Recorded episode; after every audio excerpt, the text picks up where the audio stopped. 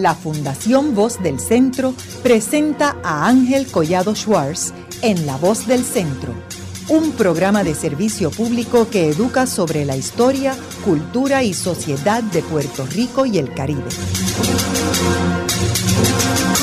Saludos a todos. El programa de hoy está titulado Cataluña y Puerto Rico. Y hoy tenemos como nuestro invitado al doctor Efren Rivera Ramos, quien fue decano de la Escuela de Derecho de la Universidad de Puerto Rico y es actualmente profesor en dicha facultad, y quien ha escrito sobre el tema de Cataluña y ha dado cursos en Cataluña.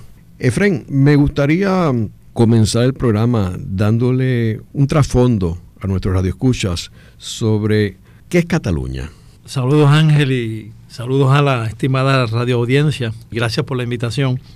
Pues Cataluña es una región de España que está situada en la costa este de España, mirando al Mediterráneo. Es una región que tiene una larga historia y una larga tradición y una cultura que se fue forjando, como ellos mismos dicen, al amparo de diversas influencias culturales en esa región desde, tiempos antiguos como sabemos, Barcelona es la capital de, Cataluña. Y ya antes de que se hablara de, Cataluña, se hablaba de Barcelona y se hablaba de mm, los condes de Barcelona, eh, que eran unas figuras muy eh, de mucho poder en, esa región y en torno a la cual eh, se fue luego desarrollando lo que conocemos hoy como Cataluña. En Cataluña estuvieron los griegos, hay todavía unas ruinas de los asentamientos griegos en la zona, estuvieron los romanos, de modo que fue también una colonia romana, digamos, un asentamiento romano. Pero el, desarrollo ¿verdad? De, Cataluña propiamente, como región que llega hasta nuestros días, eh, se va a dar eh, o se va a impulsar, eh, sobre todo durante la Edad Media. El nombre Cataluña o Catalonia se registra aparentemente por primera vez en el siglo XII. En algunos escritos hay un poema épico en el que aparece el nombre de Catalonia o referencia a los catalanes eh, ya desde el siglo XII. Eh, eh, eventualmente va a formar parte, lo que es hoy la región de Cataluña, del reino de, Aragón, reino que se va a unir, como sabemos, con el reino de Castilla en el siglo XV. Esa unión de los dos reinos de Aragón y de, Castilla va a suponer eventualmente que Castilla se va a convertir en el reino dominante en esa relación. Hay toda una serie de sucesos en el que hay unos esfuerzos por establecer una identidad separada de esa región. Y así sucede durante varios momentos. Y luego en el siglo XVIII, finalmente en el 1714, eh, durante la guerra de sucesión en España, en la que Felipe V se va a convertir en emperador, hace un sitio militar a Barcelona. Cataluña, lo que conocía entonces como Cataluña, eh, se rinde ante, ante Felipe V. Eh, posteriormente se van a abolir algunas de las instituciones de gobierno propias de esa región. Por eso 1714 eh, es una fecha emblemática para los catalanes, porque recuerdan ahí el momento en el que desde Castilla se subordina a, Cataluña y se suprimen o se intentan suprimir las instituciones catalanas. Luego hay toda una serie de luchas y esfuerzos por restaurar esas instituciones eh, catalanas. A principios del siglo XX se trata de restaurar las instituciones de gobierno catalanas. La dictadura de Primo Rivera la suprime en los años 20. Luego en el 31 durante la Segunda República Española, se vuelven a restituir las instituciones catalanas, como la, Generalitat, que es el gobierno eh, de Cataluña, pero con la victoria de Franco viene un nuevo periodo de represión eh, de lo catalán, de tanto de las instituciones catalanas como del idioma catalán. Franco reprime muchísimo a Cataluña en ese sentido, abole eh, la Generalitat, que es el gobierno, como he dicho, he dicho de, Cataluña, y se prohíbe el uso del catalán públicamente. ¿Cuándo fue el último año que Cataluña fue una región soberana? Es que esto de la, de la soberanía hay que, hay que verlo, que no, vayamos a hacer este, eh, anacrónicos en ese, en ese sentido. O que no fue parte de España. que no fue parte de España, bueno, en una época fue ya para el siglo XII, ¿no? pero luego, posteriormente, después del 1714, logra separarse de nuevo. Eh, logra separarse de nuevo y tener un periodo en el que es lo que podríamos llamar hoy soberano, y luego viene entonces la nueva mm, anexión, vamos a decir, de Cataluña a, España. Yo creo también, sí. Eh, que cuando mencionaste sobre la localización de Cataluña al este de España, tenemos que recordar que Cataluña también está bien al norte de España, o sea, al noreste. El noreste. Y entonces, o sea, que era lo más cerca del resto del continente europeo. Exacto. Y Barcelona se convirtió en un puerto bien importante y todavía lo es. Eh, o sea que es un centro comercial eh, bien importante. En el, todo el área del Mediterráneo dominó el, comercio marítimo en esa área del Mediterráneo eh, y por eso tiene en varios momentos de, su historia tiene un desarrollo económico este, sustancial, importante, precisamente por esa, por esa conexión con el Mediterráneo y porque van a dominar el comercio marítimo.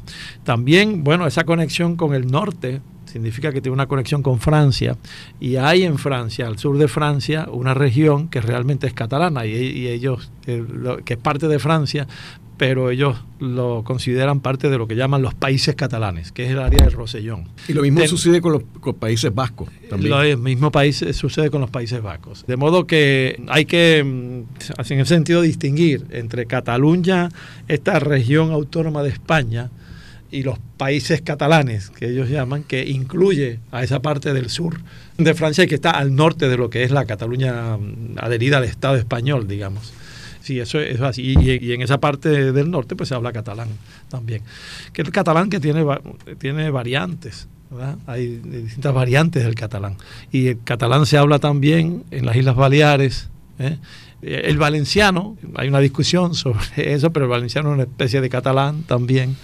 Este, así que eh, el catalán es un idioma que es derivado del latín, como otras lenguas romances, y, que tiene sus variantes. ¿no? Efraín, y en términos de el periodo de Franco, que tú mencionaste ahorita, de la represión, uno de, los, de los elementos que utilizó eh, Franco fue la imposición del castellano eh, en esa región, o sea que no se enseñaba catalán, ni se, enseñaba catalán. Hubo un periodo de represión del catalán, no se podía, no se enseñaba el, idioma de enseñanza en las escuelas era el castellano, el, idioma del gobierno era el castellano, o sea no se podía utilizar.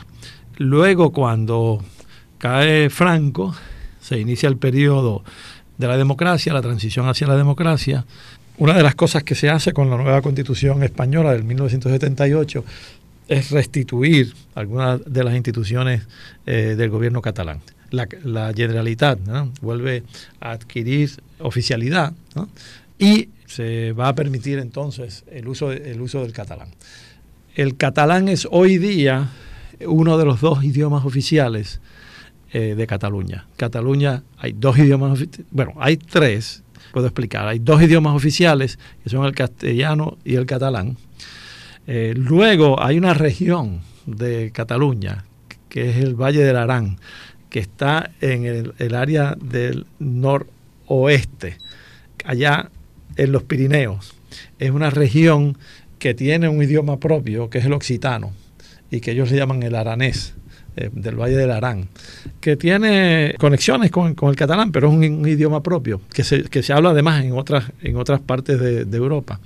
En reconocimiento de esa particularidad de esa región, pues el Estatuto de Autonomía de Cataluña reconoce el aranés en esa región como un tercer idioma oficial.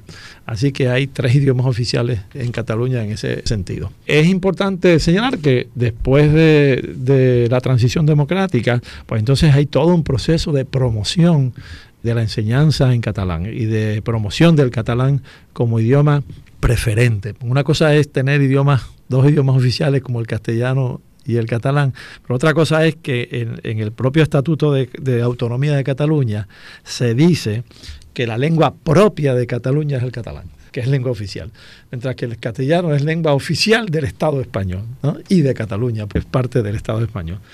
Además se dice en el Estatuto de Autonomía que el catalán debe ser la lengua de uso normal y preferente.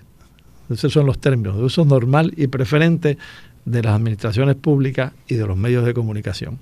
Y además que debe ser la lengua vehicular y de aprendizaje en la enseñanza. De modo que la enseñanza, sobre todo preuniversitaria, es en catalán, en Cataluña. ¿no? Ellos tienen su constitución.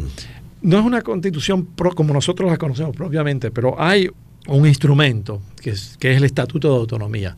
cuando se hace la constitución española de 1978, en ese momento hubo una discusión eh, bastante intensa sobre qué hacer, especialmente con tres regiones de lo que entonces constituía el, Estado español.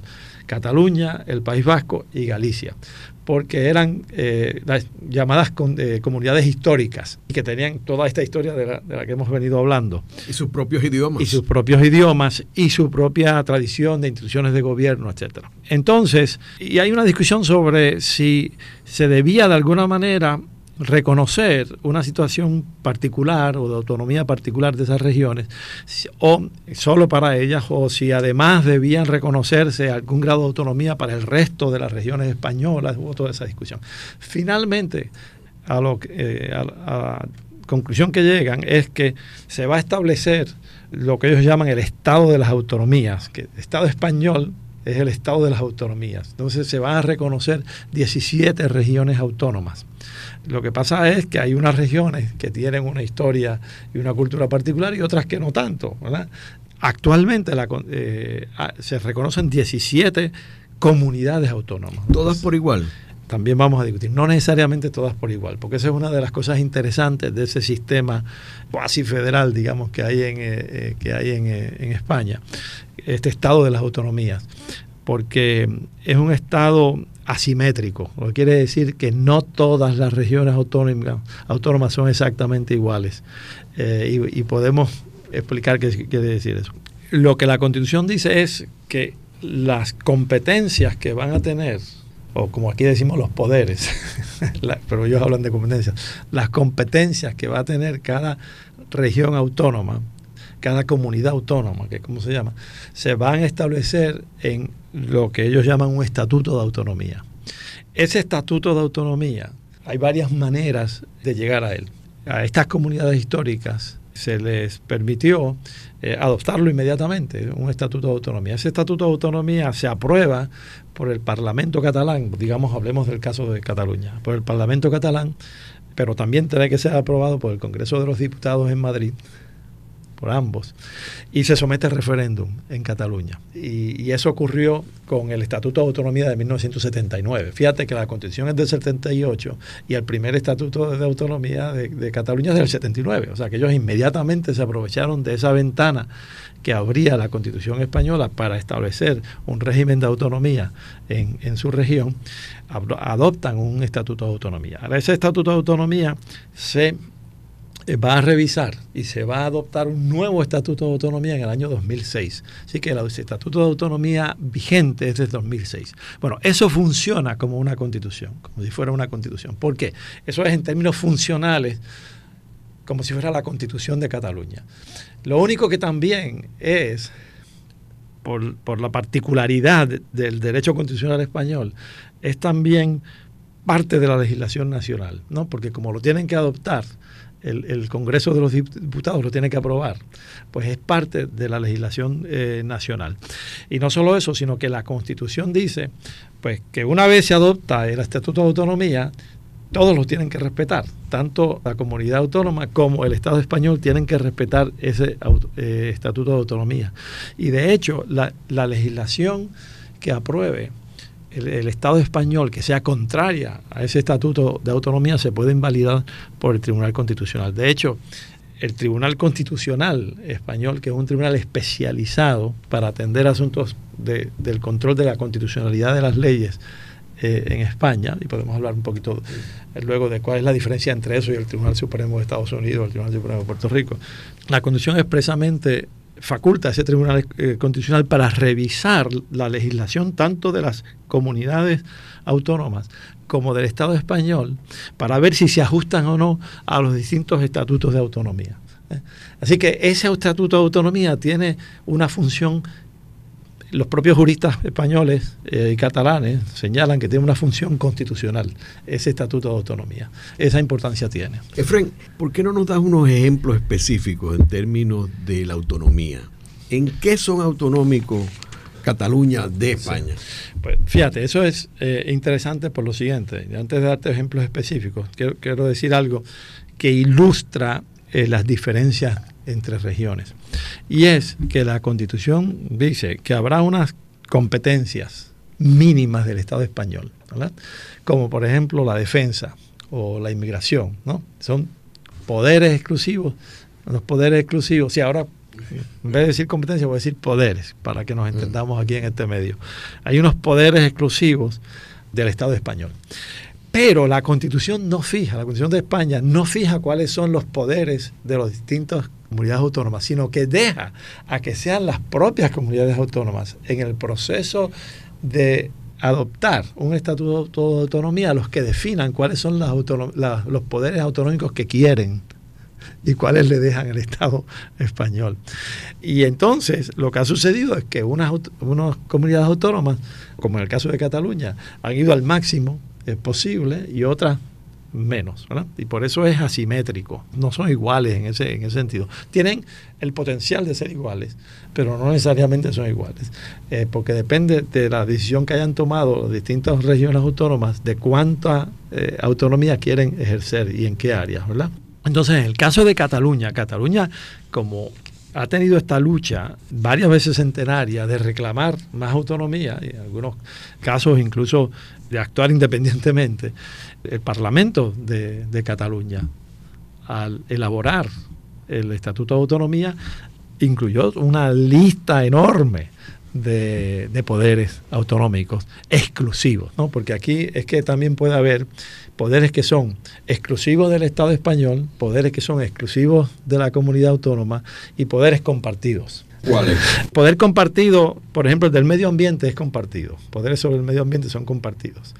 Ya te di el ejemplo de la defensa de la inmigración como exclusivos del Estado español. Pero en el caso de Cataluña, los poderes que eh, reclama Cataluña en su estatuto como exclusivos tienen que ver con la legislación sobre ganadería y agricultura, por ejemplo, o sobre la caza, y la pesca, sobre la cultura, sobre el derecho civil. Eh, Cataluña tiene su propio derecho civil. Ahí está el derecho civil español y el derecho civil catalán. Entonces, eh, España tiene, eh, Cataluña tiene su propio derecho civil, aunque se aplica en el territorio catalán. ¿Se aplica el derecho civil español en Cataluña? Se aplica en la medida en que sea supletorio del derecho civil catalán.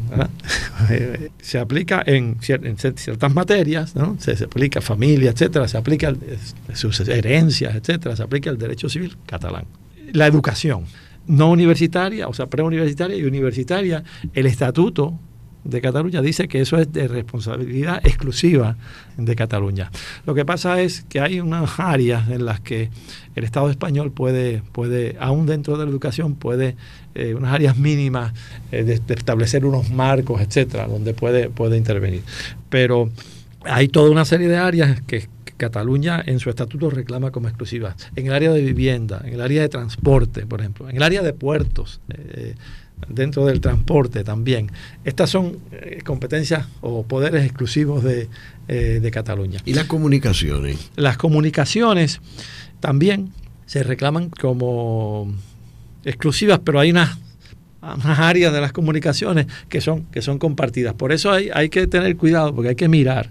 Es una lista extensa y entonces hay que mirar lo que dice el Estatuto de Autonomía para, para, ver, porque dice, en, cuanto a comunicaciones serán exclusivas de Cataluña tales, eh, pero compartidas hasta de tales otras. Entonces depende del aspecto eh, de que se trate, ¿verdad? Pero, por ejemplo, el, el idioma. Cataluña puede establecer como idioma oficial el catalán y eso es un poder que tiene eh, el catalán y lo establece eh, como cooficial con, con, el castellano. Hasta ahora, y esto ha sido producto de, esto ha sido motivo de, de controversia aparentemente, ha dicho también que tiene el poder para decir que a pesar de que hay dos lenguas oficiales, esas dos lenguas oficiales, el gobierno de Cataluña puede promover preferentemente una sobre la otra. Eh, lo, que tiene, lo, que debe hacer es reconocer el derecho de cada persona que vive en Cataluña eh, a que cuando se dirige al gobierno se pueda dirigir en catalán o en castellano y lo, y lo tienen que atender. Pero el gobierno puede promover eh, el catalán como lengua preferente. Eso sería un ejemplo. Haremos una breve pausa, pero antes los invitamos a adquirir el libro Voces de la Cultura, con 25 entrevistas transmitidas en La Voz del Centro. Procúrelo en su librería favorita o en nuestro portal.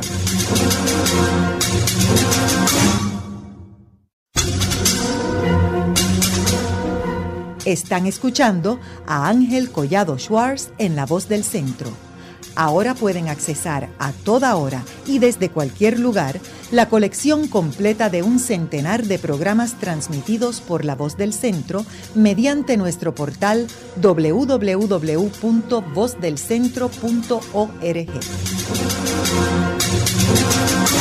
Continuamos con el programa de hoy titulado Cataluña y Puerto Rico. Hoy con nuestro invitado, el doctor Efraín Rivera Ramos, profesor en la Escuela de Derecho de la Universidad de Puerto Rico del recinto de Río Piedras. En el segmento anterior estuvimos hablando sobre los antecedentes de esta región importantísima de eh, España, eh, de Cataluña, y cómo a través de su historia ha evolucionado la relación entre Cataluña y el resto de la península ibérica y ha sido consistentemente uno de los sectores más importantes desde el punto de vista económico eh, de España, en la región noreste de la península ibérica y que eh, fue víctima de la represión del régimen de eh, Francisco Franco a mediados del siglo XX. Efren, estamos hablando sobre las distintas áreas y cómo se divide el poder de estos sectores entre Cataluña y España. En términos de la banca y las finanzas, ¿cómo se reparte ese poder? Madrid ciertamente tiene eh, poderes para reglamentar lo que tiene que ver con la banca en el Estado español, ¿verdad? Pero Cataluña tiene poderes para reglamentar, por ejemplo, las cajas de ahorro, que son un conjunto de instituciones muy importantes en la economía española y en la economía catalana. En, Cataluña hay algunas de las cajas de ahorro más, más, importantes, como la Caixa, y eso está reglamentado por, la, por el gobierno de, la, de, Cataluña. Así que, bueno, eso es lo que te podría decir. En ese sentido, hay ahí eh, tanto poderes compartidos como poderes exclusivos, depende del sector. Y en términos de la población, ¿qué tan grande es Cataluña? En el 2012 eh, la población era de unos 7.5 millones de habitantes, la población de Cataluña. Son las que viven allí, 7.5 millones. Eh, esto significa que ha habido un aumento en la población, porque en el 2000 era 6.2 millones. Así que hubo un aumento como de 20%, uno de 100.000 personas al año, desde 2000 a 2012, que es importante. Y, ese, ese aumento en gran medida ha sido producto de inmigración de otras partes de España a Cataluña, que es una de las regiones más ricas de España. ¿verdad? ¿Qué por eh, ciento es esto de la población de España? Esto es, eh, si tenemos como, esto es como el 15% de la población. Ahora, en términos de riqueza y de factor económico es mucho mayor que Es mucho mayor. La economía catalana se estima que es la más importante de entre las comunidades autónomas. Eh, de hecho, una de las quejas eh, que tienen los catalanes viene por ahí, viene eh, en el sentido de argumentar que Cataluña aparentemente contribuye al resto de España mucho más de lo que le corresponde. Los datos que tengo es que contribuye alrededor del 18.6% del Producto Interno Bruto español tiene una población menor, el 18, de, como alrededor del 15%, contribuye eh, alrededor del 18% del Producto Interno Bruto. Se quejan de que lo que se extrae en términos, digamos, de, de contribuciones de Cataluña, que va a Madrid, luego no corresponde a lo que se le devuelve a lo que se le devuelve a Cataluña. Y eso es una de las quejas principales y de las justificaciones principales que se dan para apoyar la independencia eh, en estos momentos en, Cataluña.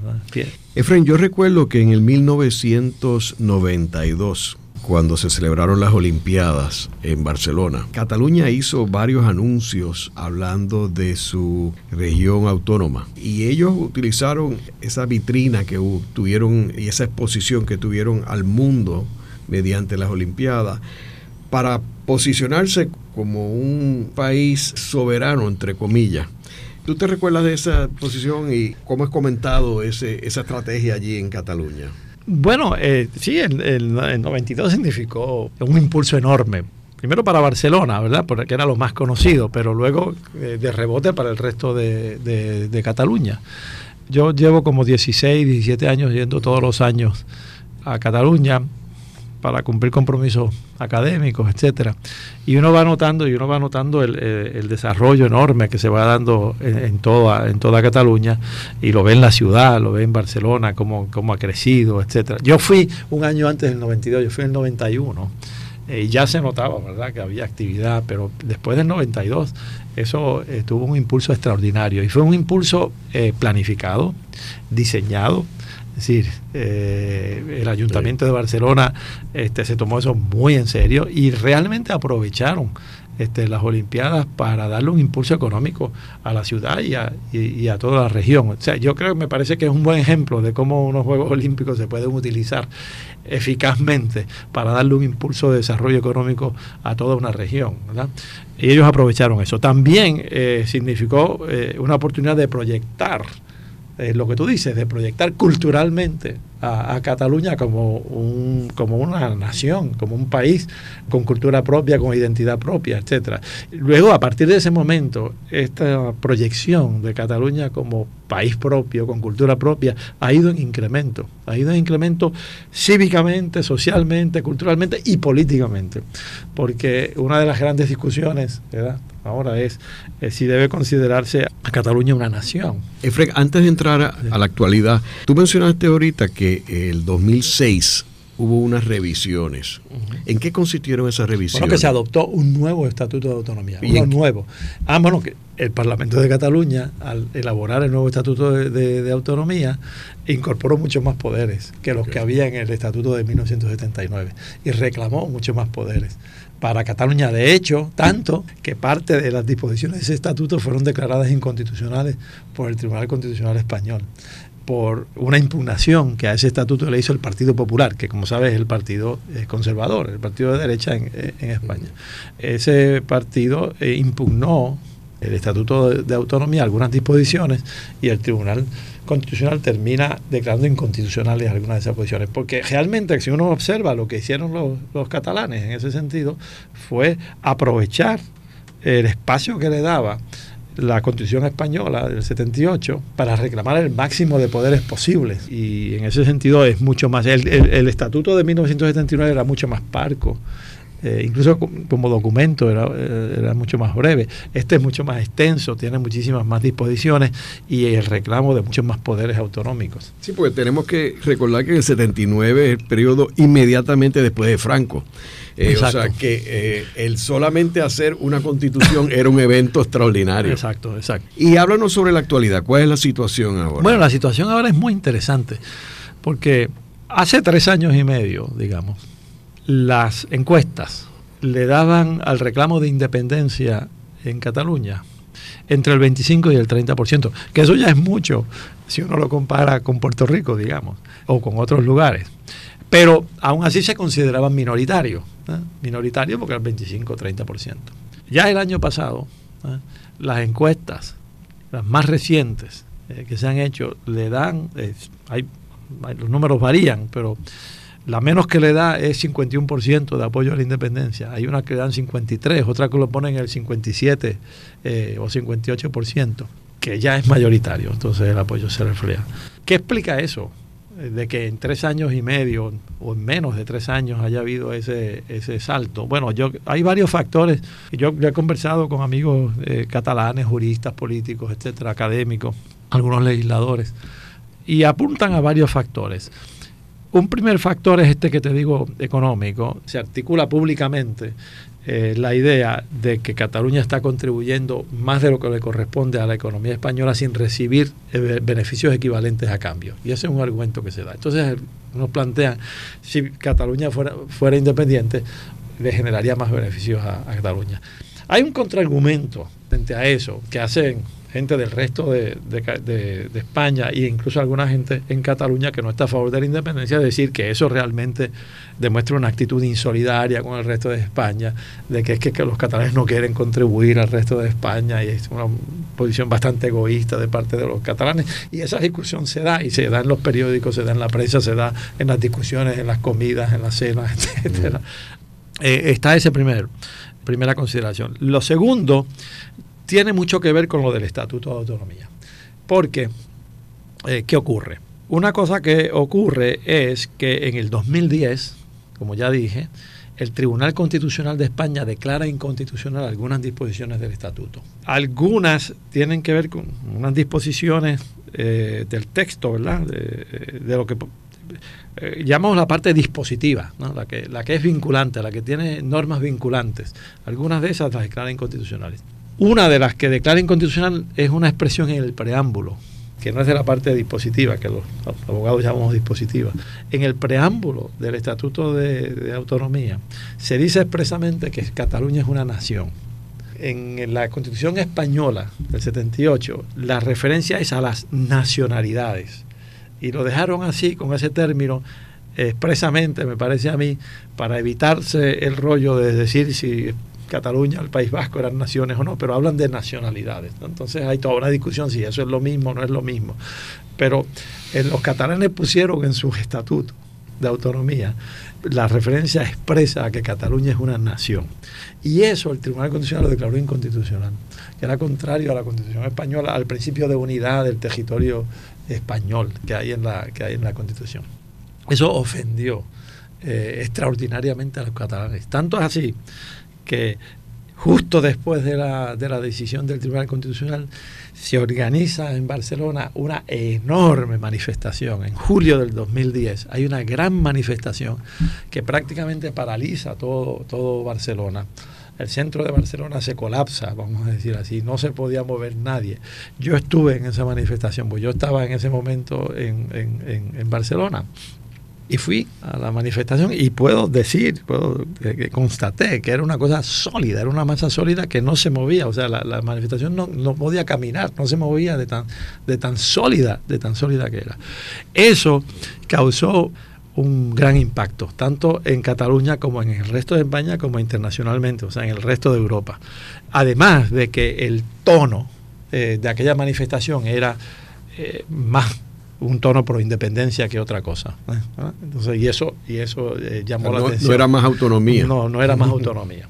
Entonces, eh, lo próximo que pasa es que el gobierno catalán, que en ese momento estaba controlado por Convergencia y Unión, que es el partido, partido que había prácticamente gobernado a España desde, el desde 1980 hasta 2003, o sea, 23 años, con Jordi Pujol a la cabeza, una especie de Muñoz Marín catalán, que era un partido autonomista. Eh, ese partido estaba en el poder eh, cuando ocurre esto del Tribunal Constitucional, etcétera. Y entonces lo que hace ese gobierno es pedirle al gobierno de Madrid que cambie el sistema de financiación de la comunidad autónoma y que se adopte algo más parecido a lo que tiene el País Vasco. El País Vasco y Navarra. Navarra, que es una comunidad autónoma y que es una provincia y comunidad autónoma a la vez. Tienen un sistema de, financiación distinto al resto de España, que es, que consiste en lo siguiente. En el País Vasco y en Navarra son los propios gobiernos de esas comunidades los que recaudan, eh, digamos, las contribuciones. Imponen las contribuciones, las recaudan y entonces le envían a Madrid lo que ellos entienden que corresponde. En cambio, en Cataluña y en el resto de España es al revés. Las contribuciones, las mayores, las de mayor impacto, las impone Madrid, las recauda Madrid y entonces distribuye a las comunidades. Eh, y por eso es que los catalanes se quejan y dicen, bueno, lo que nos viene de Madrid es inferior a lo que nos sacan. Y eso está controlado por el gobierno central. Entonces ellos proponen eh, un sistema de financiación parecido al de los vascos y al de los navarros. Y el gobierno español dice que no, lo rechaza. Entonces, esas dos cosas, la decisión del Tribunal Constitucional declarando inconstitucional parte del estatuto, que había sido aprobado por, por el Congreso de los Diputados y por referendo en, Cataluña, al declarar inconstitucional eso. Y dos, el rechazo al, al nuevo sistema de financiación propuesto genera una reacción eh, anti-española, anti-Estado y pro-independencia. Y es bien interesante porque entonces lo que pasa ahí es que muchos de los autonomistas, de los que habían sido autonomistas hasta entonces, se declaran independentistas. O si no se declara, es curioso, yo y este argumento, yo no soy independentista, pero si hay un referéndum sí o no por la independencia, voto por la independencia, que yo no entendía bien hasta que me explicaron qué es lo que quieren decir. Yo preferiría ser autonomista, pero preferiría la región autónoma. Pero si Madrid nos recorta los poderes y no nos deja adquirir nuevos poderes como esto de, la financiación, entonces no nos dejan más camino que optar por la independencia. Ese es el argumento de muchos autonomistas, eh, que es interesante. Es decir, Madrid nos ha opuesto una valla al crecimiento autonómico de Cataluña y como eso es así, entonces nosotros optamos por la independencia. ¿Y qué sucede si, si Madrid continúa ignorando esos reclamos? Pues yo creo que, va, que va a haber una colisión importante, porque hay un problema, ¿no? Eh, que es el siguiente. Los catalanes están pidiendo un referendo, referéndum para decidir. Y de hecho, quienes piden el referéndum son incluso mucho más que los independentistas, porque el apoyo a la independencia da por el 50 y pico por ciento, digamos, vamos a promediar y digamos que el 52 por ciento. Pero los que apoyan el derecho a decidir, que es otra, otra consigna, el derecho son del orden del 75%, del 78%. Así que esos son gente que dicen, bueno, yo no estoy apoyando la independencia ahora, pero creo en el derecho de los catalanes a decidir su futuro. Y que creemos que Madrid nos debe reconocer ese derecho. Y están pidiendo un referéndum y lo están pidiendo para el 2014. ¿Por qué lo están pidiendo para el 2014?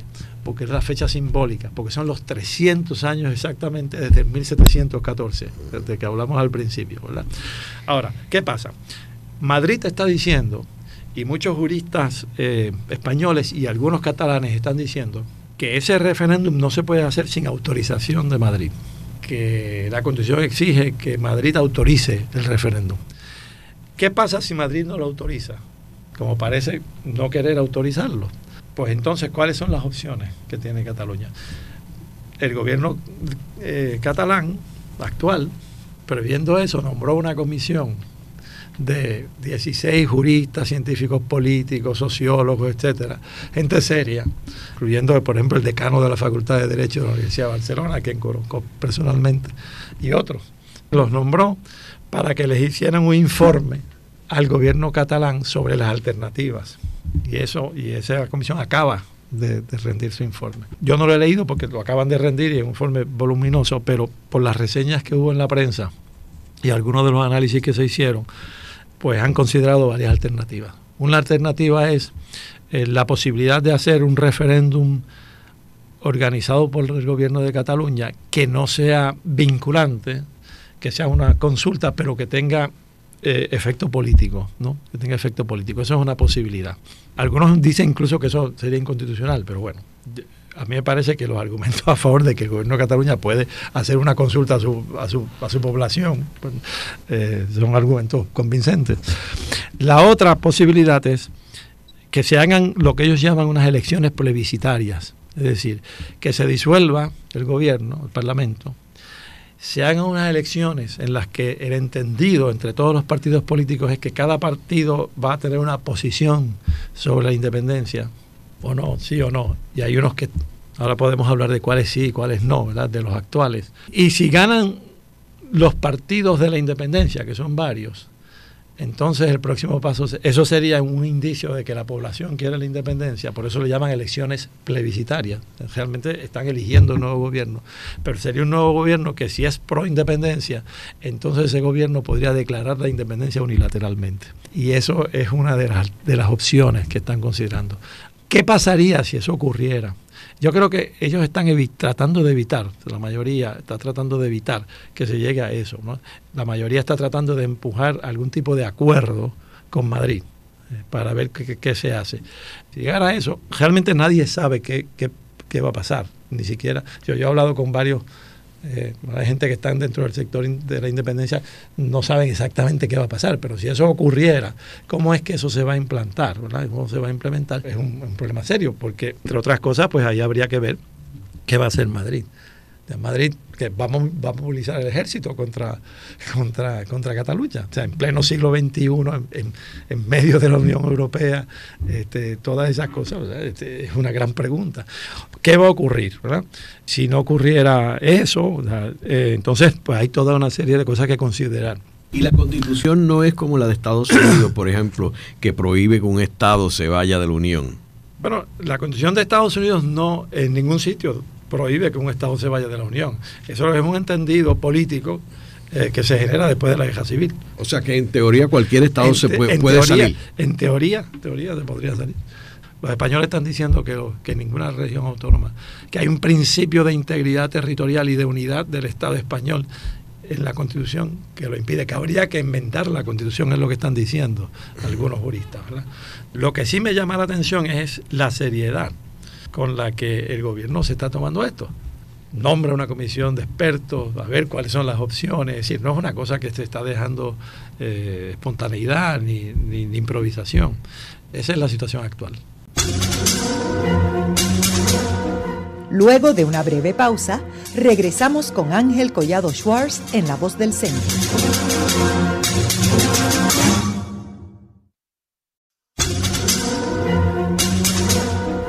Regresamos con Ángel Collado Schwartz en La Voz del Centro. Continuamos con el programa de hoy titulado Cataluña y Puerto Rico. Hoy con nuestro invitado, el doctor Efraín Rivera Ramos, profesor en la Escuela de Derecho de la Universidad de Puerto Rico del recinto de Río Piedras. Efraín, háblanos un poco sobre la bandera de Cataluña, que como sabemos, particularmente la bandera independentista, se parece bastante a la bandera de Puerto Rico. Hay una bandera oficial que es solo con barra, eh, roja y, y amarilla, pero la bandera de la independencia es esta que tiene el triángulo con una estrella, triángulo azul con una estrella. Se parece mucho a la de Puerto Rico porque la inspiración fue la cubana. y entonces, sabemos, hay una relación entre la cubana y la nuestra, de modo que el punto común ahí entre la de Cataluña y la nuestra es la cubana que le sirve de inspiración eh, a la catalana. Y sobre los partidos políticos en Cataluña, ¿cómo se dividen en términos de la independencia versus la autonomía? Hay varios partidos eh, que están que son están a favor de la independencia uno es eh, Esquerra Republicana, que es un partido que viene ya desde la época de la, eh, de la Segunda República. En la última, es un partido de izquierda a favor de la, de la independencia. En la última elección obtuvo como el 13.7% de los votos. Luego el partido Iniciativa Verde, por Cataluña Verde, es también, es un partido como ambientalista y también a favor de la independencia. Tuvo como 9, casi 10% de los votos en la última hay un partido nuevo que se llama Candidatura de Unidad Popular, eh, que es un partido socialista, también de izquierda, también independentista, como 3.5% de los votos. Entre los más grandes, pues está Convergencia y Unión, que es realmente una alianza de dos partidos, Convergencia Democrática y Unión Democrática. Y ese fue el partido que controló la política eh, catalana durante varias décadas, después de la transición a la democracia y que el líder indiscutible de eso fue Jordi Pujol. Y era un partido autonomista, estaba a favor de la autonomía y, promovió el, Estatuto de Autonomía, etcétera. Hasta que recientemente eh, una parte de ese partido se declaró a favor de la independencia. El propio Jordi Pujol, en noviembre pasado, le dijo a la prensa que si había un referéndum iba a votar por la independencia y que él no hubiera pensado esto hace varios años. Eso es como si Luis Muñoz Marín, después de salir de la gobernación, se hubiera declarado a favor de la independencia de Puerto Rico. O sea, ese impacto. Y entonces el, eh, el presidente actual del gobierno de Cataluña es de ese partido, de Convergencia y Unión, de la parte de Convergencia. ¿eh? Que se, que se ha declarado independentista. En ese sentido, es una alianza y Convergencia se ha declarado a favor de la independencia y Unión Democrática, que es la otra parte de la alianza, no tanto. O sea, no es, se ha quedado a favor de la autonomía más por el derecho a decidir, pero no por la independencia. Y hay ahora una fricción interna entre las dos, eh, estas dos eh, fracciones de ese partido de gobierno. Es un partido que en las pasadas elecciones obtuvo el 30.7% de los votos. Por eso no, tenía suficiente suficientes escaños para gobernar. Eh, lo que ocurrió fue entonces que el, partido Esquerra Republicana, que, te dije que es de izquierda, independentista, le dio su apoyo en el Parlamento.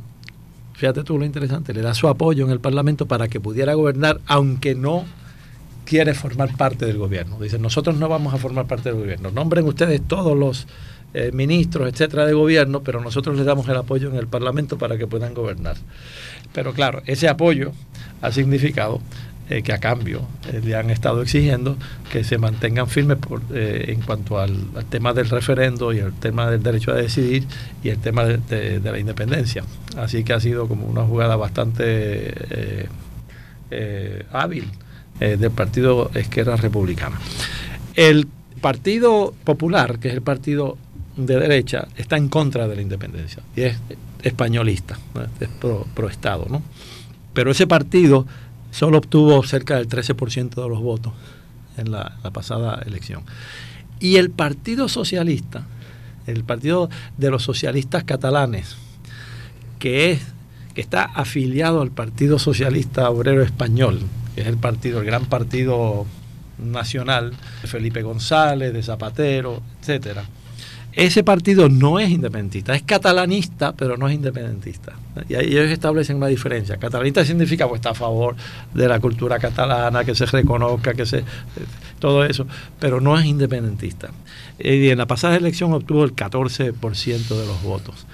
Sin embargo, esa posición no independentista le ha costado votos al PSC en Cataluña y le ha costado presencia y fuerza al Partido Socialista Obrero Español en Cataluña. Lo que ha ocurrido es que los partidos que no son independentistas en los últimos tres años y pico han, han descendido y los partidos que favorecen la independencia han, han subido en, en, apoyo. Eso según los resultados de la última elección y según lo que dicen las encuestas eh, posteriores a la, a la, a la elección. Hay también un partido que es un partido liberal, europeísta, que no se canta ni, ni independentista ni españolista, sino europeísta, y lo de, lo de ese partido es, digamos, el cosmopolitismo, la Unión Europea, etc., que se llama Ciudadanos, o sea, ciudadanos pero está en contra de la independencia y obtuvo como el 7,5% de los votos en la última elección. Así que ese más o menos es el cuadro. Luego hay unos partidos mucho más pequeños, pero ese es eh, el, cuadro. Hay un nuevo partido que no fue a, elección, a las elecciones eh, en la última elección, que es el Nova Esquerra Catalana, Nueva Izquierda Catalana, es una especie de desprendimiento del Partido Socialista eh, catalán también descontento con la posición del, Partido Socialista Catalán en cuanto al asunto de la independencia o, del derecho a decidir o, la relación frente a España, digamos. Efren, entrando en Puerto Rico, háblanos sobre los lazos entre Puerto Rico y Cataluña, que como sabemos hubo una inmigración bien fuerte eh, catalán en Puerto Rico y que tenemos aquí muchas personas prominentes, quizás el más prominente es Jaime Benítez Resach, que Rexach es un apellido este catalán. Háblanos sobre esta relación. Como sabemos, la explotación, digamos, de, de América y la colonización de América estuvo bajo eh, monopolio de Castilla durante mucho tiempo eh, y de, Sevilla, a través de Sevilla, y los catalanes no se les permitía venir para acá, a ellos se les, se les dejó el Mediterráneo, eh, pero en el siglo XIX se abrió eso. Y una vez se abre la posibilidad de que vengan catalanes a América, entonces empiezan a venir en grandes, en grandes cantidades y a Puerto Rico llegan muchos catalanes y, como sabemos tienen una gran influencia en la economía sobre todo y luego eventualmente las profesiones y, aquí tenemos muchos apellidos catalanes, no solo Resag, este, sino Domenech, que es Domenech, Domenech, ellos dicen Domenech, Correger, que es Currecher, Ferrer, Ferré, todos son apellidos catalanes, todos esos, o sea que hay una, eh, Fuster, apellido catalán, eh, Llorens, apellido catalán, eh, así que hay, hay una gran influencia de, apellidos y, de la cultura catalana. Luego, pues hay toda, ha habido toda una serie de relaciones a lo largo de, desde fines del siglo XIX hasta, hasta nuestros días. Muchos de nuestros grandes, eh, digamos, o destacados puertorriqueños del, de fines del siglo XIX, principios del siglo XX, estudiaron en la Universidad de Barcelona. Estudiaron en la Universidad de Barcelona Manuel Alonso, el del Jíbaro. Estudió José Gualberto Padilla, el Caribe. Estudió Luis Jonen Torres. Estudió José de Diego. Estudió Gautier Benítez. Todos esos, eh, Cayetano Colitoste, pasó tiempo en la Universidad de Barcelona. De modo que estamos hablando de Eugenio María de Hostos estuvo un tiempo en Barcelona y estuvo metido en la política de, eh, Barcelona, eh, estableció relaciones con los liberales y los republicanos catalanes de, su momento. Así que hay, que hay esta, esta relación. Y, Pablo Casals, que era hijo de puertorriqueña y que vino y Luego viene el siglo XX, ¿no? El siglo XX, pues ahí tenemos el gran, el gran vínculo es Pablo Casals, hijo de catalán y puertorriqueña, ¿no? Y luego en otras áreas, quizás menos conocidas, popularmente, por ejemplo, hay un gran eh, jurista catalán que vivió muchos años en Barcelona, don José Puig Brutau. Eh, los abogados y las abogadas de Puerto Rico ya conocen eso. Por generaciones, todos los que estudiamos Derecho en Puerto Rico, Derecho Civil, teníamos que leer el Tratado de Derecho Civil de don José Puig Brutau.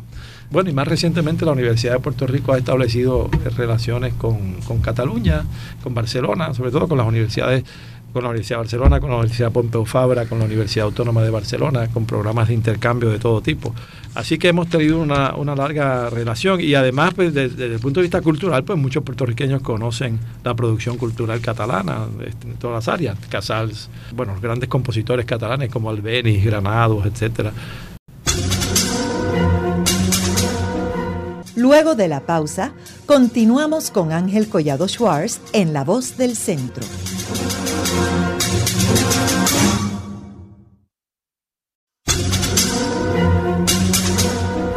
Continuamos con la parte final de La Voz del Centro con Ángel Collado Schwartz. Pueden enviarnos sus comentarios a través de nuestro portal www.vozdelcentro.org. Continuamos con el programa de hoy titulado Cataluña y Puerto Rico. Hoy con nuestro invitado, el doctor Efraín Rivera Ramos, profesor en la Escuela de Derecho de la Universidad de Puerto Rico del recinto de Río Piedras. Efren, algunas personas han utilizado el Estado Libre Asociado eh, como un modelo que debería Cataluña adaptar y han ido y han dado discursos en España sobre esto. ¿Cómo compara el Estado Libre Asociado con Estatuto Autónomo de Cataluña? Vis a vis la relación entre Cataluña y España y la relación de Puerto Rico con los Estados Unidos. Bueno, yo creo que hay unas diferencias importantes. Eh, para empezar, la Constitución española visualiza a Cataluña, como todas las demás regiones autónomas, como parte del Estado español. A nosotros nos ha definido el Tribunal Supremo de Estados Unidos como que pertenecemos a, pero no somos parte de. O sea, ya, ya desde el concepto mismo de cuál es la relación del territorio con el Estado, eh, hay una diferencia importante, jurídica importante. Segundo, los catalanes tienen representación en el Congreso eh, español. Es decir, tienen diputados que se sientan allí en el Congreso español y, votan y son parte del, proceso eh, legislativo del Estado español. Nosotros no. Nosotros tenemos un comisario residente que tiene voz pero no tiene voto. Y, entonces, eh, en ese sentido, los catalanes pueden decir, o los españoles pueden decir que los catalanes participan eh, en el proceso de, toma de decisiones, de legislación que, que, afecta, que afecta a los catalanes. Nosotros no podemos decir eso, porque hay muchísima legislación, como sabemos, que se aprueba en el Congreso de Estados Unidos, en la que nosotros no tenemos ninguna participación en términos de voto, etcétera. Eh, los, los, catalanes participan en la elección del presidente.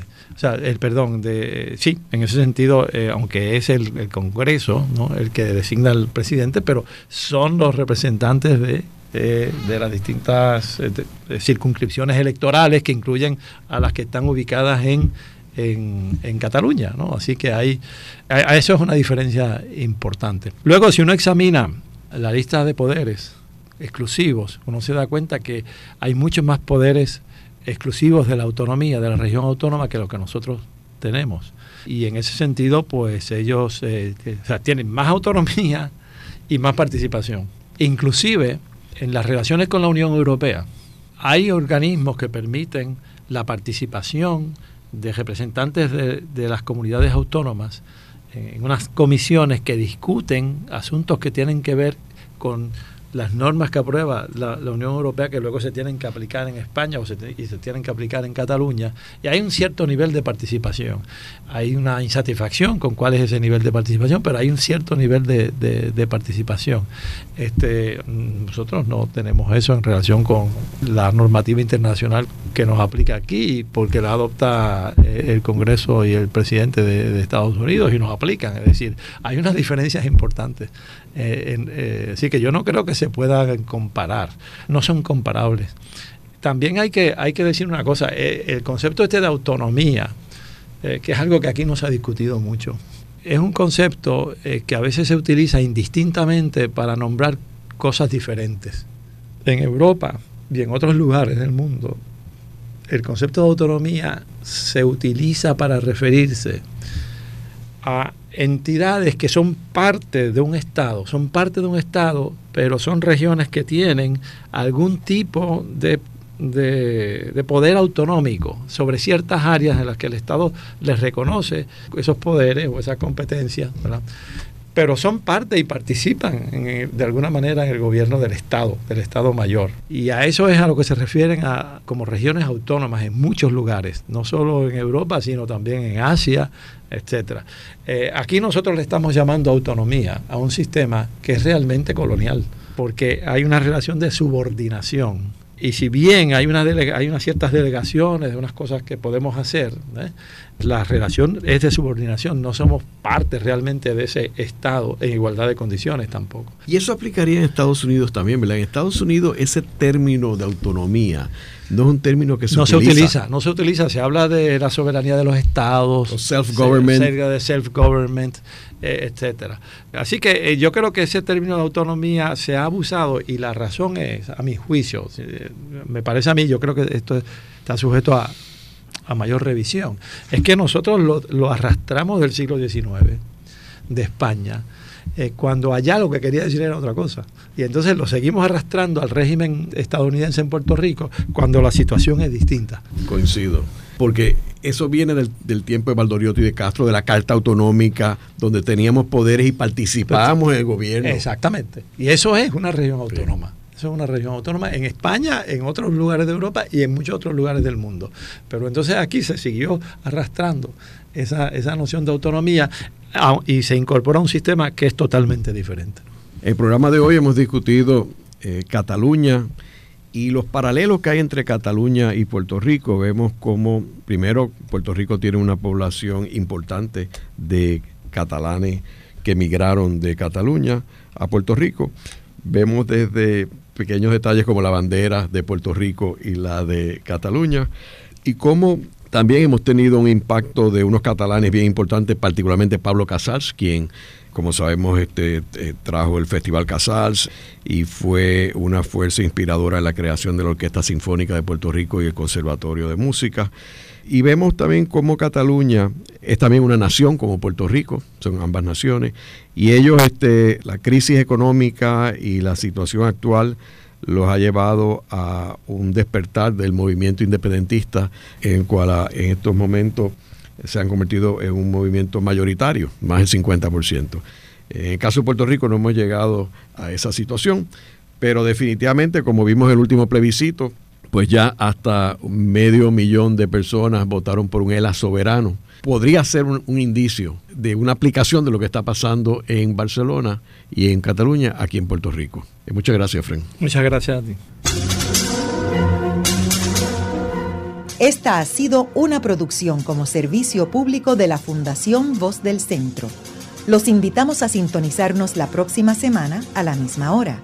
Y recuerden que pueden adquirir el libro Voces de la Cultura en su librería favorita o en nuestro portal. よかった。